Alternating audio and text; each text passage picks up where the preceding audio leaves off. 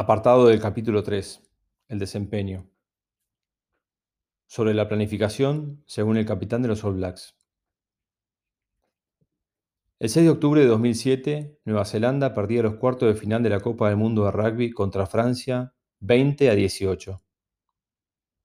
Los últimos 15 minutos de ese partido los jugaron con ese marcador, con Nueva Zelanda desesperado por marcar puntos, pero sin poder hacerlo. Richie McCaw reflexionaba.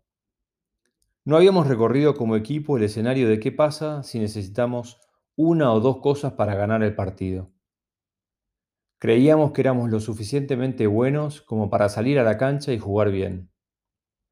Nunca nos habíamos imaginado llegar a una situación como esa, a pesar de que la historia de los ganadores de las Copas Mundiales de Rugby decía que siempre habían estado en esas situaciones. Salimos a hacer nuestro juego, alto ritmo, alta intensidad, creyendo que podríamos ganar marcando tries.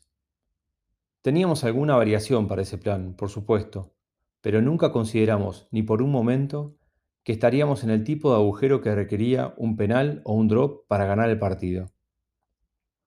De todas formas, fuimos tácticamente soberbios e inocentes. Pensamos que podíamos ir con el plan A, y cuando nos dimos cuenta de que no podíamos, a nuestro plan B le faltaban opciones y ejecución porque no habíamos anticipado tener que usarlo.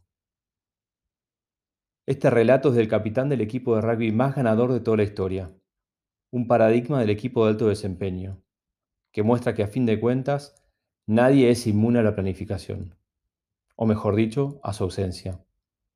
Con la planificación se ganan partidos. Más adelante escribe, tenés que saber que sin importar todo lo que te prepares, sin importar todo lo meticuloso que seas, no vas a poder anticipar todo lo que la naturaleza o el destino pueden tener preparado para vos.